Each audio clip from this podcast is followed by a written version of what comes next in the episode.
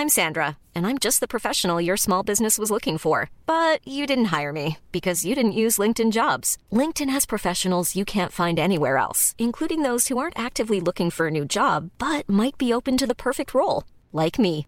In a given month, over 70% of LinkedIn users don't visit other leading job sites. So if you're not looking on LinkedIn, you'll miss out on great candidates like Sandra. Start hiring professionals like a professional. Post your free job on linkedin.com/people today.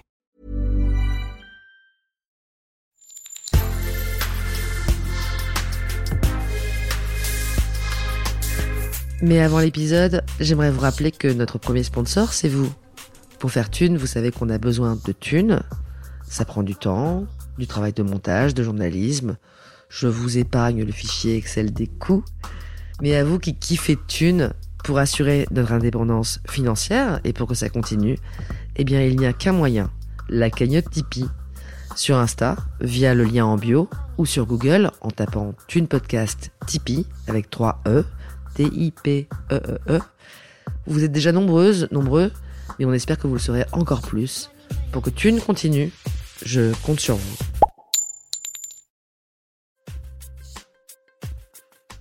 Thune, le premier podcast intime sur l'argent.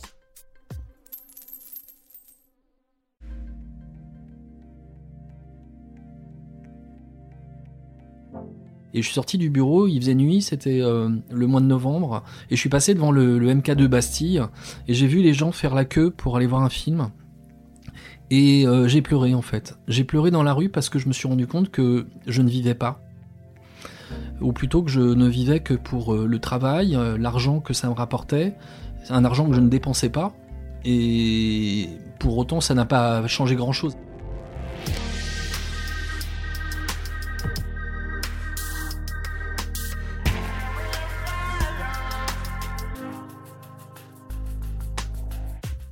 Le témoignage de Raphaël me parle particulièrement. Il était journaliste, je le suis toujours. Nous nous sommes plusieurs fois croisés dans les rédactions. Je ne savais pas qu'à cette époque, il travaillait jour et nuit pour amasser toujours plus d'argent. Aujourd'hui, Raphaël est prof. À la cinquantaine, il a lâché la rampe du gain, mais ne lui parlez pas des salaires de l'éducation nationale. Plus que jamais ici, voici un entretien où notre invité se met à nu, sans tabou, sans pudeur, et sans cacher l'amertume, qui parfois est la sienne, face à la thune. Bonne écoute. Bonjour Raphaël, merci d'avoir accepté de témoigner au podcast Thune. Bonjour. Tu as 50 ans, tu vis à Fontenay-sous-Bois, tu es un ancien journaliste et un jeune prof. Eh oui. Tu es venu nous parler de ton rapport intime à l'argent, mais aussi euh, faire la lumière sur la réalité financière de ce nouveau métier de prof que tu découvres donc sur le tard. Ça te gêne de parler d'argent? Non, ça n'a jamais été un tabou pour moi, euh, aussi loin que, que je m'en souvienne. Où as-tu grandi et que faisaient tes parents? Moi, je viens d'un milieu social euh, modeste, euh, populaire. Euh, je peux même remonter à mes grands-parents qui sont des, paysans bretons.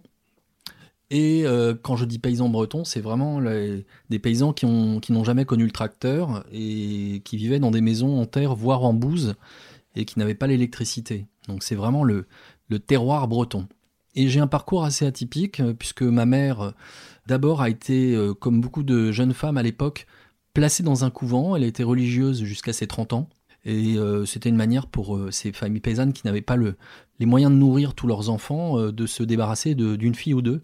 Ça a été son cas, donc elle, a- vécu à Lourdes, puis euh, à Paris et Bruxelles dans des couvents, et finalement à 30 ans, elle a renoncé à ses vœux définitifs, ne croyant pas en Dieu, c'était un peu le paradoxe, et c'est alors qu'elle a rencontré mon père. Pour euh, revenir à la question, ma mère euh, et mon père viennent de ces milieux paysans, et pour autant, ils ont eu le paradoxe de vivre et de me faire grandir dans la ville la plus riche de France, et peut-être d'Europe, c'est-à-dire à Neuilly-sur-Seine. Par ce hasard étrange, mon père était ouvrier euh, à la chaîne, hein, il travaillait pour les usines de montage Citroën, et il faisait les 3-8. Et ma mère, elle, euh, s'est dégotée une place de concierge dans la plus belle ville, mais aussi dans la plus belle rue de la plus belle ville. Donc euh, j'ai vécu et grandi dans un paradoxe total, c'est-à-dire une loge de 18 mètres carrés, que je peux décrire parce qu'elle était quand même assez étrange. On avait une grande pièce qui correspondait à la fois au salon, à la chambre de mes parents et à la mienne. Je vivais donc dans la même mm, pièce et je dormais dans la même pièce que mes parents et donc il n'y avait pas d'intimité. Il y avait une petite cuisine mais il n'y avait pas de salle de bain. Quand on devait prendre des douches, il fallait aller à la cave. Et ce qui est amusant, c'est que j'étais ami avec euh, des enfants qui étaient scolarisés euh, évidemment à Neuilly-sur-Seine. J'étais à l'école de la rue de la Ferme, puis ensuite euh, au collège Saint-James, avec des enfants qui, eux, n'étaient pas dans des loges de concierge, mais dans des triplex. Des appartements qui faisaient 200, 250 mètres carrés, avec des terrasses. Alors, j'ai vécu aussi dans une forme de, de petite amertume parce que quand je me rendais à des anniversaires, je voyais le luxe l'espace euh, et la facilité euh, dans laquelle ces enfants grandissaient, quand moi, euh, bah, évidemment, j'avais un périmètre beaucoup plus petit. Et quand j'invitais les amis pour mes anniversaires, les parents des, invités sonnaient à la loge de la concierge en demandant où j'habitais, à quel étage. Et ma mère montrait à ce moment-là le 18 mètres carrés avec sa main. Et on voyait toujours, je le, peut-être je le captais pas moi, mais mes parents le voyaient. je voyais leur mine dépité très souvent. Est-ce que vous parliez d'argent à la maison? Je parlais pas d'argent avec mes parents. Mon père, lui, bougonnait. Il se mettait devant le journal euh, Le France 3 le soir et euh, c'était à peu près euh, du salaud de riche en boucle, sachant que lui était ouvrier à la chaîne et il avait plutôt intérêt à se syndiquer du bon côté, donc à dire du bien de la direction, mais il le vivait dans la frustration. Néanmoins, mes parents euh, ont vécu à une époque où, malgré des petits salaires et des situations compliquées, euh, on pouvait encore euh, construire une maison. Donc ils ont parallèlement, en, vivant dans cette petite loge, construit une belle maison en Bretagne, où vit toujours ma mère encore aujourd'hui. Moi j'ai quand même grandi sur la, queue de la comète des Trente Glorieuses, donc même les, petites gens, les, gens issus des classes populaires n'avaient pas de mal à finir leur fin de mois assez bizarrement. Euh, donc euh, j'ai pas vécu avec la peur de manquer, mais euh, j'ai vécu avec la frustration de ne pas avoir assez, peut-être. Après, je pense à des moments précis qui sont sacralisés, comme le Noël. Mes parents n'avaient pas les moyens de m'offrir des cadeaux, pas beaucoup en tout cas, et le plus souvent, ils allaient fouiller les poubelles de l'immeuble pour essayer de trouver des jouets que les enfants des riches jetaient. Ils les emballaient et me les offraient ensuite ça fait un peu Cosette de le dire. Moi, ça avait plutôt tendance à m'amuser.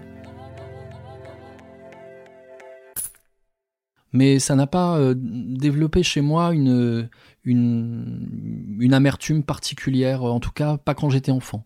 Elle a peut-être grandi plus tard euh, adulte. Comment, dans ce contexte-là, un pied dans une pauvreté et un pied dans une grande richesse, as-tu décidé de ton orientation future? Il faut d'abord que je, précise que moi j'ai grandi euh, dans une famille où la culture était absente complètement. Pas de livres, euh, pas de musique, pas de cinéma, euh, pas de d'ouverture vers le monde. Et je ne sais pas par quel miracle ou quelle étincelle, et ça paraît prétentieux de le dire, mais j'ai saisi la richesse de la culture comme moyen de, substitution en fait. J'ai commencé corps et âme à lire, à voir des films. J'ai eu un déclic en particulier c'est d'avoir vu le, film Nosferatu le vampire euh, alors que j'avais 10 euh, ans. C'était un choc pour moi. C'était une porte qui s'est ouverte vers la culture et je me suis engouffré euh, de façon boulimique dans tout ça en considérant que ma richesse c'était ça. Et donc cette adolescence n'était pas scolaire, j'étais plutôt un mauvais élève et je la consacrais à tout ce qui m'intéressait autour. je lisais, je voyais, j'écoutais, je ressentais beaucoup. J'ai quand même réussi à faire des études qui d'ailleurs ont été assez longues, qu'on jugerait inutiles aujourd'hui. J'ai un, bac plus 5 en lettres, j'ai 3 bacs plus 4, un en cinéma, un en communication. Je faisais toutes les études qui ne menaient à rien, euh, simplement parce que j'utilisais euh, mes études pour compenser l'absence de culture dont j'avais été euh, un peu victime enfant. Et après, il fallait trouver un travail avec ces études-là. Ma chance, c'est que je suis rentré sur le marché actif euh, en 94, et à l'époque, c'était un peu plus facile qu'aujourd'hui. Est-ce que tes parents étaient derrière toi pour te demander d'avoir un travail qui te permettrait de gagner de l'argent plus tard, ou est-ce que c'était fais un peu ce que tu veux? Euh, mes parents m'ont inculqué euh, les valeurs de l'effort et du travail, mais aussi, et je leur en veux un peu pour ça, m'ont inculqué la valeur de l'humilité à l'extrême. Me disait toujours dans un travail, il va falloir que tu te soumettes. C'est un mot que j'entendais beaucoup, sans doute parce que mon père lui-même s'était soumis dans son, dans son métier euh, d'ouvrier. Et quand on est un adolescent et un jeune adulte euh, par opposition, euh, moi j'ai fonctionné à l'inverse en fait. Je me suis jamais soumis. J'ai toujours résisté au, au système. J'avais peur de l'engloutissement dans le travail. Et donc j'ai essayé de garder au contraire ma lucidité et mon indépendance toute ma vie professionnelle. Alors, études de lettres, études de cinéma, comment est-ce que tu te retrouves dans le journalisme? Oui, alors le journalisme, euh, c'était pas pour moi. Euh, du coup, euh, j'y suis allé petit bras. J'ai commencé à travailler quand même à France Inter. c'était un, peu un travail de rond de cuir finalement, à côté des, vrais journalistes que je côtoyais, que je fréquentais. Je me sentais beaucoup plus proche d'eux que des gens avec lesquels je travaillais directement. Mais donc j'ai avancé avec une humilité qui m'a un peu coûté, qui m'a ralenti. Au bout de trois ans, euh, j'ai travaillé chez, euh, dans la boîte de production de Christophe de Chavannes. Et là, j'ai découvert un univers euh, où les gens prenaient beaucoup de coke. moi, j'en prenais pas spécialement. ça m'a pas correspondu vraiment. J'y suis resté quelques mois avant de dégoter le job qui théoriquement me correspondait le mieux. Le CNC m'a recruté pour travailler aux archives du film et sur la restauration du patrimoine du cinéma français. J'étais au cœur de ce qui m'intéressait le plus, mais j'étais fonctionnaire. J'étais contractuel plus précisément, et là euh, précisément, je me suis trouvé enfermé dans un système qui était en contradiction euh, avec l'esprit libre que j'essayais d'être.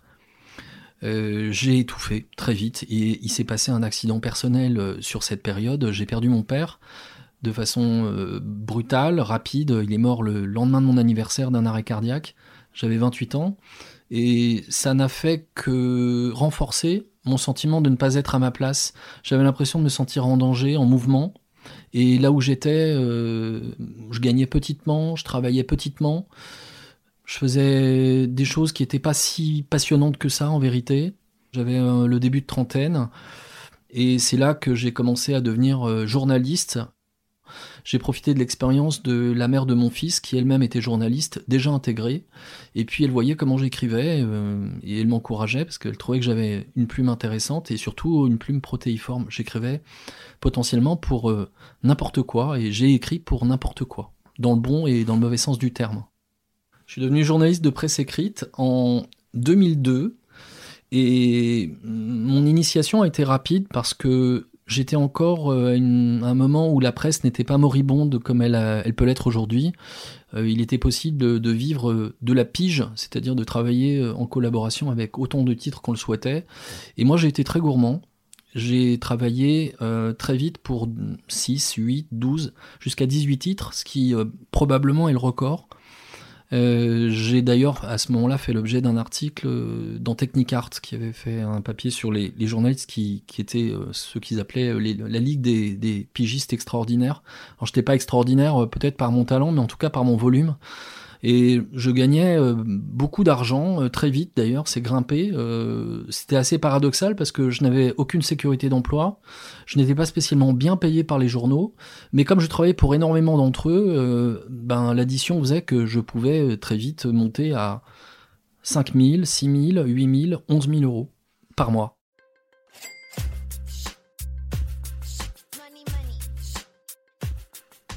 Alors c'est ça qui est assez singulier dans ton parcours, c'est que jusqu'à ce moment où tu deviens journaliste, tu es plus animé par une envie de trouver, de trouver l'endroit qui te convient, euh, la profession euh, qui va te ressembler, de t'épanouir.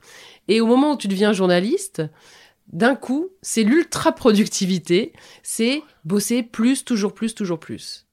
Cela dit, je goûtais à une presse qui n'était pas celle que je fantasmais euh, quand j'étais jeune. Euh, je m'imaginais euh, classiquement plutôt reporter, à faire des enquêtes de société, et vraiment m'associer à un photographe. bon, j'ai quand même produit beaucoup à la chaîne, je le disais tout à l'heure, pour n'importe quoi. j'ai été vénal en fait. ce qui m'a guidé dans mes choix et dans les rédactions pour lesquelles j'ai travaillé, c'est le prix au feuillet. Je regardais systématiquement combien chaque journal payait et je ne travaillais que pour ceux qui payaient bien. C'est ça qui m'a permis d'en vivre, puisque le système était cynique, moi aussi j'étais cynique. Donc euh, j'ai parfois renoncé à des articles intéressants au profit d'articles qui pouvaient être des sujets psycho pour des magazines féminins, des sujets people pour d'autres. Et bon an mal an, j'y trouvais quand même mon compte parce que, et c'est ce qui m'a permis de durer, même quand j'envoyais mon article, j'essayais de soigner parce que, et ça me guide encore aujourd'hui, euh, la qualité et le défaut que j'avais, c'était le perfectionnisme.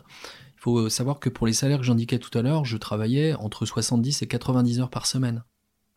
J'ai sacrifié euh, mes vies privées, euh, je dis mes vies privées parce que j'ai eu deux histoires longues pendant que j'étais journaliste. Je travaillais du matin à la nuit et les week-ends compris. donc c'était beaucoup de sacrifices, des sacrifices que je sais avoir été guidés par des raisons euh, existentielles. Il fallait moi que je me noie dans le travail et la quantité euh, pour euh, ne pas avoir de grands questionnements sur le temps qui passe, sur l'âge, sur la vieillesse, sur la mort, qui sont des thèmes qui me hantent beaucoup plus que la thune dans ma vie. et ça a plutôt marché. Donc pendant 15 ans, ça a duré de 2002 à un peu moins, de 2002 à 2016. J'ai travaillé pour pratiquement toute la presse écrite, puis la presse digitale, euh, dans des conditions de grande solitude parce que j'étais beaucoup confronté euh, à mon ordinateur euh, et au téléphone sans forcément fréquenter autant les rédactions que je l'aurais souhaité. C'était le paradoxe aussi de ce métier que moi j'envisageais comme un métier de rencontre et que j'exerçais plutôt comme un, un, métier de repli. Parfois, il m'est arrivé de faire des sujets à l'extérieur et surtout à l'étranger. J'ai eu la chance de voyager dans 28 pays. Et là, je, me sentais enfin euh, complètement dans mon élément et je renouais avec l'idée du journalisme que je me faisais quand j'avais 15 ans. Tu, parles comme ça de, peur de la mort, euh, de peur de vieillir. Et donc, toi, ton, ton analyse, c'est que tu as remplacé ça par une angoisse de manquer d'argent. J'ai tenté de, de m'abrutir c'est-à-dire que en pensant à l'extrême immédiat d'envoyer un article à une rédaction, et j'étais toujours évidemment dans le rush, puisque j'écrivais tellement et pour tellement de monde, j'étais toujours en retard, toujours. C'était d'ailleurs euh, ma réputation. Ça me permettait de ne pas penser au-delà de l'article que j'avais à écrire. Donc c'était une sorte de camisole que j'utilisais par le travail. L'angoisse de manquer d'argent, effectivement, elle existait parce que quand on est indépendant, et je l'apprends à personne, on ne sait jamais euh, si le mois qu'on a vécu qui était bon sera le même le, suivant. Donc pendant 15 ans, j'ai vécu avec euh, l'incertitude, donc l'anxiété de, ne plus avoir, et de ne plus avoir autant. Alors comme j'étais dans cette anxiété, euh, j'ai thésaurisé, j'ai fait du bas de laine pendant 15 ans, c'est-à-dire que j'ai vécu comme un pauvre, comme un extrême pauvre, pendant toutes ces années, euh, sauf que je vivais quand même dans un appartement que j'ai fini par acheter avec ma, ma conjointe de l'époque. Mais euh, je ne dépensais jamais rien pour moi. Euh, bon, au-delà de ça, je suis pas quelqu'un de très consommateur. je me sens besoin de rien à part de lire. Et donc, bah, l'argent que je gagnais, je le dépensais pas en fait. Je l'ai cumulé. Est-ce que cette économie-là t'a donné l'impression de sacrifier des choses de ta vie personnelle? J'ai le souvenir d'un article que j'avais écrit pour euh, le magazine Glamour. Euh, alors je faisais du, coworking à Bastille euh, dans une loge de concierge, donc c'est assez amusant, une loge de concierge qui était au sixième étage et qui devait faire 6 mètres carrés. Il était 22h30, j'avais envoyé mon, mon, texte dont on disait qu'il était, qu'il était bien, donc j'étais soulagé. Et je suis sorti du bureau, il faisait nuit, c'était euh, le mois de novembre, et je suis passé devant le, MK2 Bastille, et j'ai vu les gens faire la queue pour aller voir un film. Et euh, j'ai pleuré en fait. J'ai pleuré dans la rue parce que je me suis rendu compte que je ne vivais pas. Ou plutôt que je ne vivais que pour euh, le travail, l'argent que ça me rapportait, un argent que je ne dépensais pas. Et pour autant, ça n'a pas changé grand-chose après. J'ai continué, j'ai considéré toujours que tant que je gagnais, je jouais. J'ai senti très tôt que le métier que j'exerçais allait mourir, en tout cas sous sa forme euh, de presse écrite et même de presse numérique. Euh, donc je me suis dit qu'il fallait que je profite du système euh, jusqu'au bout et jusqu'à son jusqu'au terme. C'est ce que j'ai fait jusqu'en jusqu'en 2016. mais j'ai senti vraiment un déclin petit à petit qui ne faisait que renforcer et mon inquiétude et mon envie aussi de basculer vers un métier complètement différent. On va y revenir, mais concrètement, à ce moment-là, euh, tu me dis que tu gagnes 5 000, 6 000, quelquefois 8 000 euros par mois, peut-être plus même. Combien tu dépenses mensuellement à cette époque-là? Bah, j'avais les charges fixes euh, qui étaient le remboursement d'un emprunt. Euh, là, c'était à deux, donc euh, ça faisait pas tant que ça finalement. j'ai eu un deuxième enfant lors d'une deuxième relation, donc j'ai moi deux fils. Et bah, les enfants, c'est des enfants qu'on met chez la nounou. c'était des charges de cet ordre-là, c'était des, charges obligatoires. On peut pas échapper à une taxe foncière, une taxe d'habitation ou autre. Pour le reste, ce qui était euh, du loisir purement, je ne m'offrais absolument rien. Mais rien. C'est-à-dire que je, me sacrifiais au profit des gens qui étaient autour de moi, en revanche. Je pense que je me suis montré généreux à l'égard de mes enfants, à l'égard de mes, conjointes. J'essayais de leur montrer que justement, euh, l'argent que je gagnais, je pouvais le, le, ventiler un peu. Mais je le ventilais jamais euh, à mon profit. En 2016, tu décides donc de de changer de profession, de devenir professeur. Ce qui est, pour quelqu'un qui gagne quand même très bien sa vie, alors on a bien compris que ça engendrait beaucoup de sacrifices, mais c'est quand même un changement drastique euh, de moyens. 2016, euh, l'année a été doublement marquée euh, par la perte de mon, de mon dernier contrat dans la presse, où là j'ai senti vraiment le vent du boulet, je précise quand même dans quelles circonstances j'ai perdu ce travail. C'était dans un grand groupe de presse et j'ai été remplacé par un contrat de qualification, ce qui en disait long sur le changement du métier. On m'a reproché de trop bien écrire, ce qui m'a euh, plutôt euh, interpellé. Euh, et je me suis dit que mon temps était fait, compté dans cette presse qui était en train de changer. Je trouvais que mon métier et les articles que j'écrivais étaient de plus en plus stupides.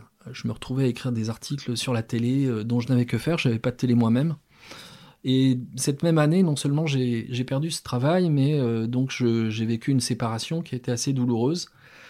Et je me suis retrouvé au pied du mur. Et j'ai découvert que ce métier est assez euh, implacable. Dès lors qu'on s'en éloigne, euh, les gens nous oublient très très vite. C'est ce qui s'est passé.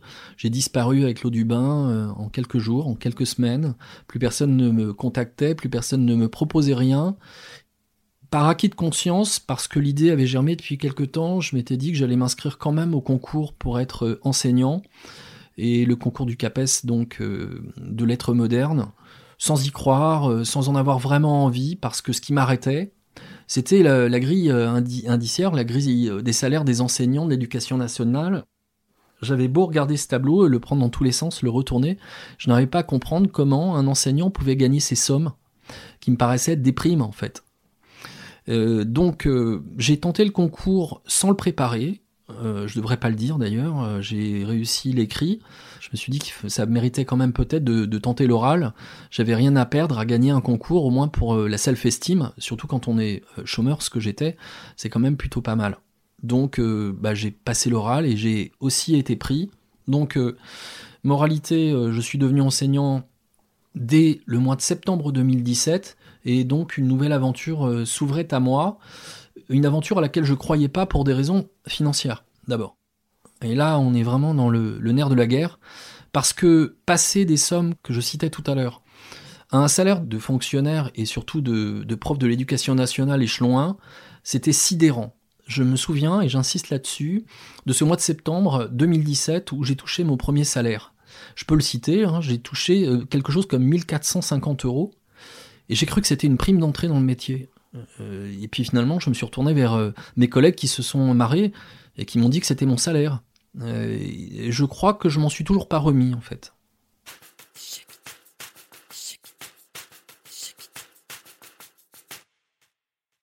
On va revenir un petit peu en arrière pour bien comprendre ton quotidien des dernières années. Avec qui est-ce que tu vis et où? Pour qu'on comprenne un petit peu tes charges fixes et comment tu peux basculer d'un salaire conséquent à un salaire euh, moindre. Je disais tout à l'heure qu'en 2016, j'ai vécu une double épreuve, à savoir la perte de mon job comme journaliste et ma séparation.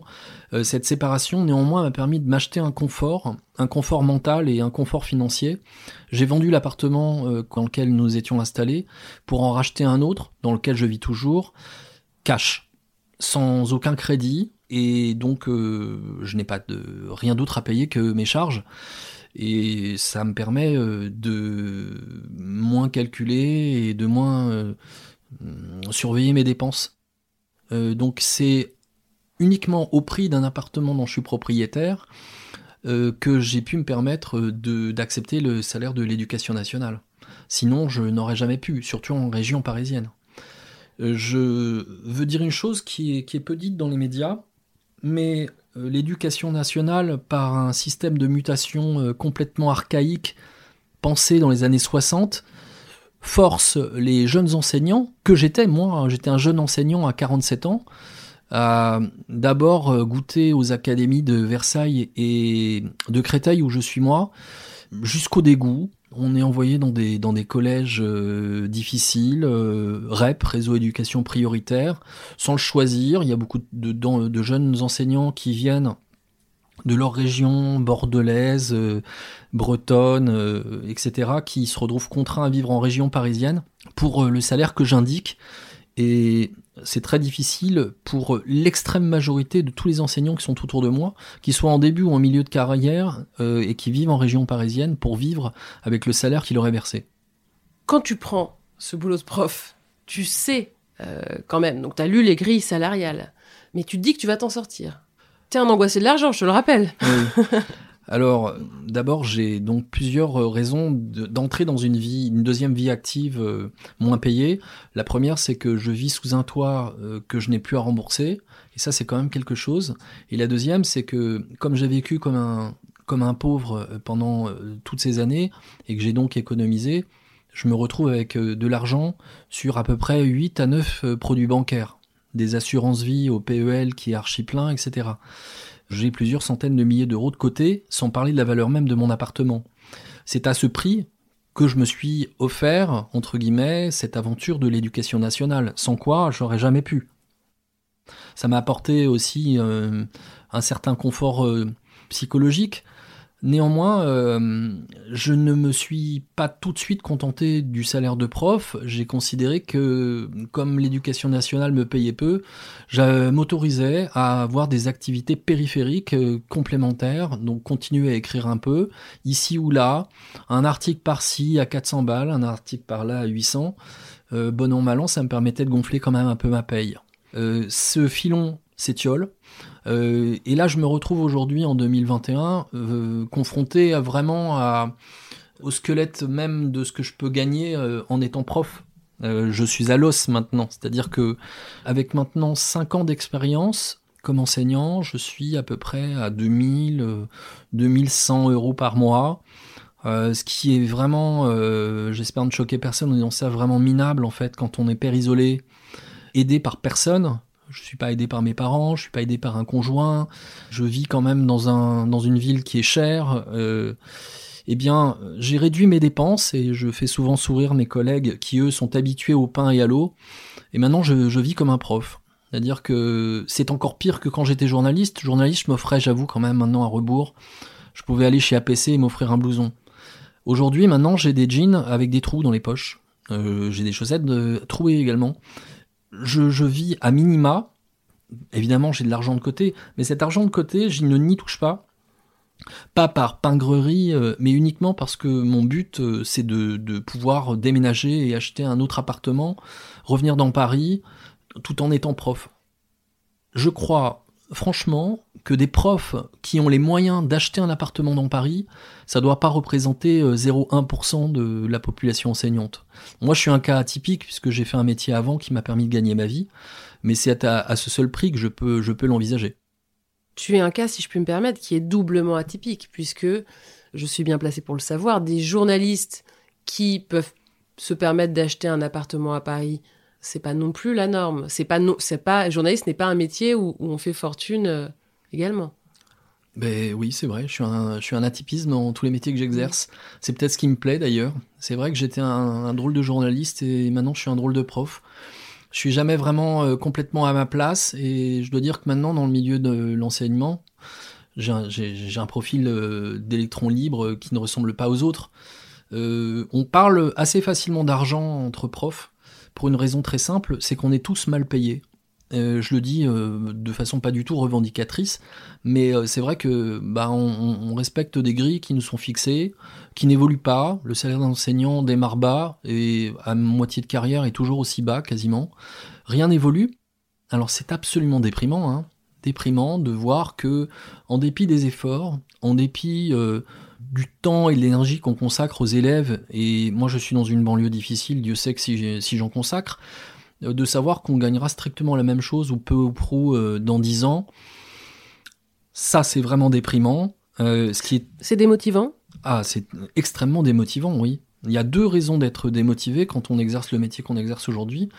C'est le salaire, qui je trouve est indigne de la profession, indigne des responsabilités qui nous sont confiées, indigne des études qui sont euh, nécessaires au fait de passer le concours. Euh, on a sur le dos des élèves très mal embouchés, qui ont un niveau scolaire réellement qui s'est effondré. Moi, je, baignais euh, dans un milieu très gentrifié, parisien avant. mes références c'était les enfants de mes amis et, mes propres enfants. là, je suis confronté à un monde que je ne connaissais pas euh, dans ma banlieue du 94, REP, euh, dans un collège classé difficile. On y laisse des plumes quand on rentre d'une journée de d'enseignant, je ne pensais pas qu'on pouvait être aussi fatigué après avoir donné 4 ou 5 heures de cours.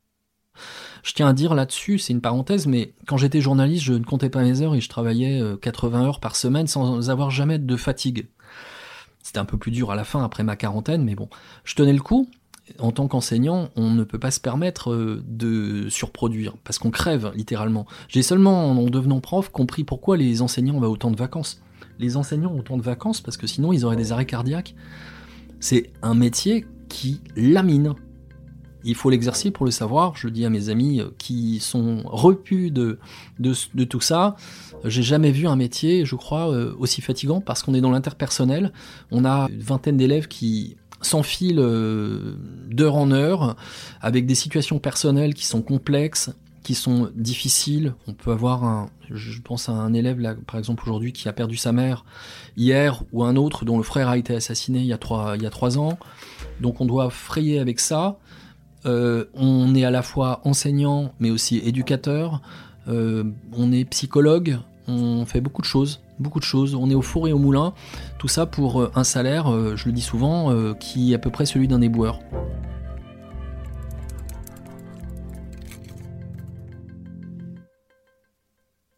Selon toi, si l'enseignant était rémunéré à sa juste valeur, combien est-ce qu'il gagnerait par mois?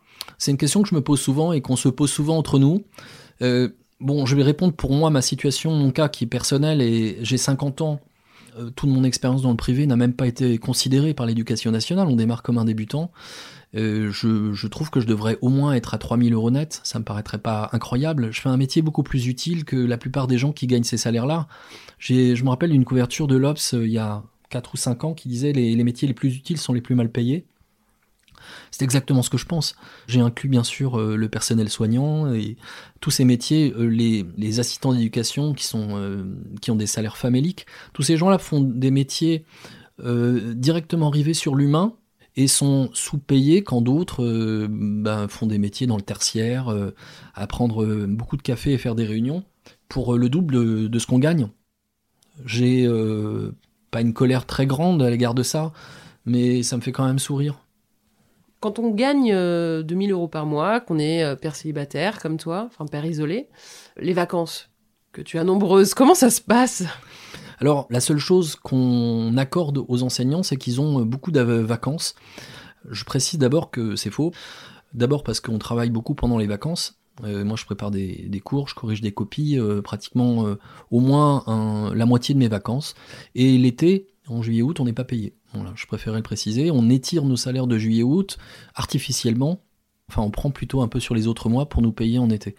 Et la contrainte à laquelle on, est confronté, c'est que à chaque vacances qu'on a, c'est des vacances scolaires. C'est évidemment au moment où les, prix sont les plus chers. Donc, la plupart des enseignants, euh, quand on leur demande où ils partent en vacances, bah, ils partent pas en fait. c'est assez fou. Ou alors ils vont chez leurs parents. Je connais énormément de, profs qui ont la quarantaine et qui passent leurs vacances chez leurs parents. C'est mon cas. Moi, je vais chez ma mère qui est en Bretagne. Bon, je m'autorise un petit voyage de temps en temps et je pioche dans mon épargne avec, euh, avec ma copine. On est allé récemment à Séville, ça fait du bien. Euh, mais ça n'a plus grand chose à voir avec euh, les voyages de presse à l'autre bout du monde, au Népal, au Mexique, au Japon. Et sinon, on reste à Paris, on se dit que Paris, c'est une ville géniale, on n'a pas besoin de partir. Enfin, en tout cas, on parvient à s'en convaincre. Est-ce que tu as gardé des amis de milieux sociaux différents du tien? Parfois, je me suis retrouvé invité chez des gens qui avaient euh, un appartement euh, très grand, un duplex à Montmartre, j'ai le souvenir notamment. Et j'avoue que le petit garçon de la loge de concierge de Neuilly, parfois existe encore et écrit à l'intérieur de moi. Et je peux avoir nourrir une forme de, jalousie, d'envie un, peu larvée, que j'exprime parfois euh, de façon détournée en disant que c'est marrant, dans leur euh, duplex euh, de 150 mètres carrés, il n'y a pas de livre. Parce que pour moi, j'ai toujours considéré que c'était un moyen de, biaiser la culture. Donc, oui, mais c'est vrai que je préfère être avec quelqu'un quand même de mon pouvoir d'achat et de mon milieu social. Je trouve que c'est ça évite des aigreurs, des conflits qui pourraient naître si j'étais face à des gens qui sont assez ostensibles euh, et qui possèdent beaucoup et qui se, se flattent d'avoir, euh, je sais pas, des, objets, des objets high-tech dernier cri, je pense que j'aurais pas beaucoup d'affinité avec eux.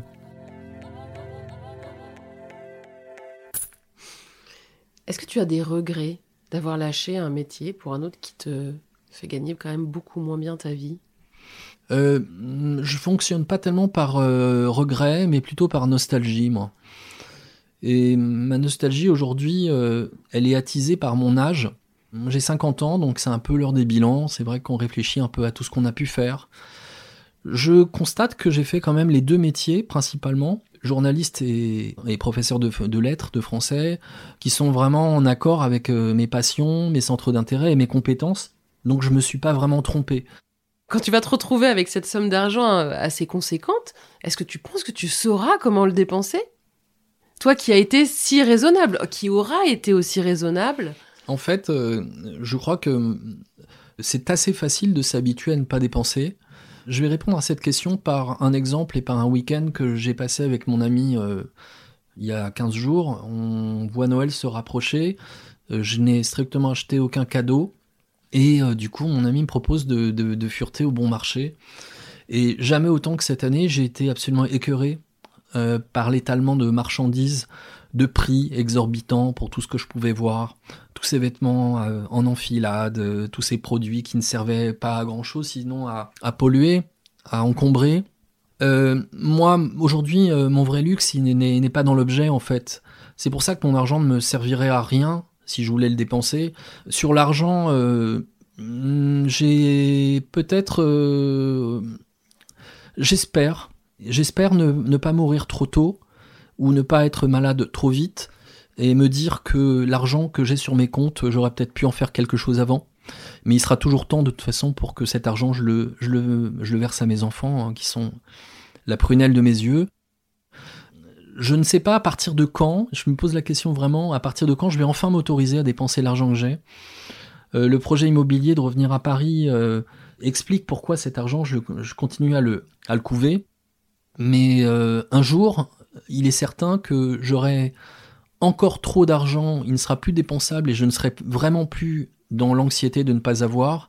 Et là, je vais me trouver confronté aux questions que j'essaye d'éviter depuis toujours, en fait, qui sont des questions liées à la vie, à la mort, euh, à la disparition, euh, à l'infinitude de, la disparition même. L'argent pèse vraiment pas beaucoup à côté de tout ça. J'en ai de plus en plus conscience. Moi, l'argent, ça a masqué en fait. De m'inquiéter pour l'argent, c'était une façon de ne pas m'inquiéter euh, à l'idée de mourir un jour. Et j'arrive de moins en moins à utiliser ce moyen-là. Je sens que la vie se raccourcit pour moi. Donc il va être largement temps de vivre peut-être des rêves que j'ai pas encore vécus.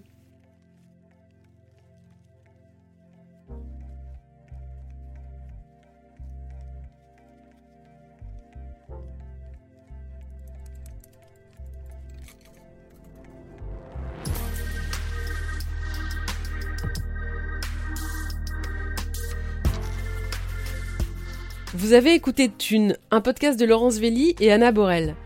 Cet entretien a été mené par Laurence Velli, la post-production est réalisée par Sidney Clazen et la musique est signée Emma Bitson. Si vous trouvez que votre rapport à l'argent est singulier ou si vous avez traversé une histoire forte liée à l'argent, n'hésitez pas à nous contacter via les réseaux sociaux. À très vite.